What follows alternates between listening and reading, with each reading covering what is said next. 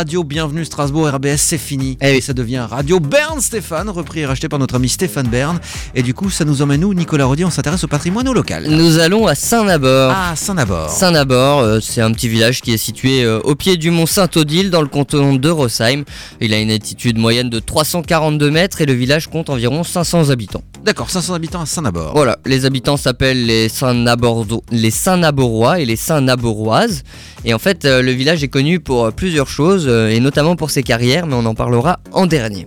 Niveau fonctionnement, le village il dispose d'une maternelle, d'une salle des fêtes, de différentes associations sportives ou pas. Au niveau des associations qu'accueille le village, on a un centre socio-culturel, on a une association de randonneurs, une association de couture.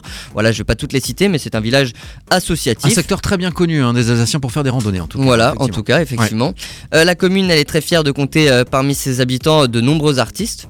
Alors, j'invente pas ça, hein, parce que sur leur site, il y a carrément une petite, euh, une petite case dédiée aux artistes, à Christiane, Elena, Michel, Monique, Raoul et Véronique. Ils sont artistes potiers, artistes peintres, sur, porte, sur porcelaine, aquarelle, acrylique. Donc voilà, je pense qu'ils sont reconnus dans leur village. que Dans ce les sont des embrasses, évidemment. bah oui, voilà. Et donc je voulais en parler. Pour, euh, pour aller sur place, parce qu'il faut aller, se- il faut aller voir ce village, hein, non seulement pour les randonnées, pour les maisons, pour euh, les artistes, eh bien, euh, mais il y a de grandes possibilités pour se loger. On peut aller chez Claudine, Michel ou Gaël, ce sont des chambres d'hôtes, on a aussi D'accord. des, Il y a beaucoup de gîtes et de chambres. voilà, on a des locations de meublés et de gîtes. Je pense que chacun peut y trouver son compte et, et c'est un très très bon compromis vu la localité du village en dessous du pied Oui. du Mont Saint-Odile. Moi, ce, que je, veux- ce dont je voulais te parler, c'est est-ce que tu connais la légende du chameau de Niedermünster? Pardon La- Ouais. Re- Redis-moi ça Il y a eu un jour un chameau à Niedermünster. Connais-tu sa Qu'est-ce que c'est légende que cette histoire Alors c'est un peu compliqué, ça remonte euh, à l'époque de Charlemagne. En fait, il y avait un duc de Bourgogne qui s'appelait Hugues et il avait reçu de l'empereur Charlemagne une relique de la Sainte Croix. Donc euh, D'accord. je vais balancer un peu tout hein, parce que cette histoire, je l'ai retrouvée sur plusieurs sites, sous plusieurs formes. Et avant de commencer, j'ai vu sur une de mes sources. Alors, comme j'ai trouvé cette information que sur un seul site, on va la prendre avec des pincettes. Mais donc cette relique de la Sainte Croix, elle fait partie de plusieurs reliques qui ont été offertes à Charlemagne. Il les a reçues en l'an 800. Et donc j'ai bien regardé, bien regardé, et parmi les reliques, il y a quand même quelqu'un qui avait gardé le prépuce de Jésus. Donc plus de 800 ans après la mort de Jésus, Charlemagne se voit offrir le prépuce de Jésus. Donc voilà, en l'an 0, il y a quelqu'un qui s'est dit on va conserver Chacun, ça. chacun collectionne ce qu'il veut. Voilà, ouais, non, mais voilà.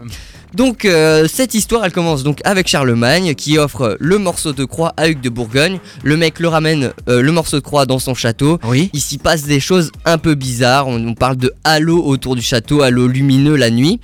Et il se dit qu'en fait, il va pas garder ça chez lui et qu'il vaut mieux que le, trésor, la relique, revienne à, quelque chose de, divin et, autre chose.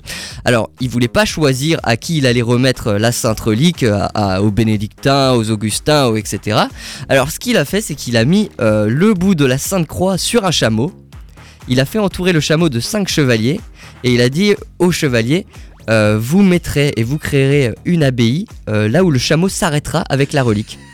Et donc le chameau est parti de Bourgogne, il a marché génial. des jours et des jours et des jours pour s'arrêter à Saint-Nabord.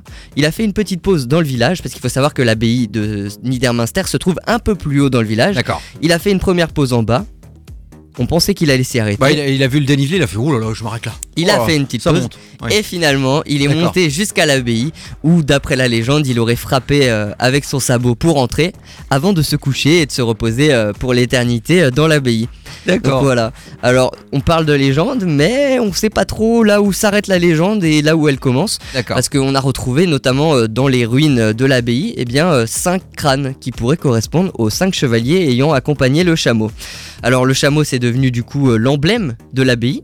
Donc, si on se balade autour des ruines euh, de l'abbaye, on peut retrouver euh, euh, le chameau dessiné, gravé dans des pierres, etc.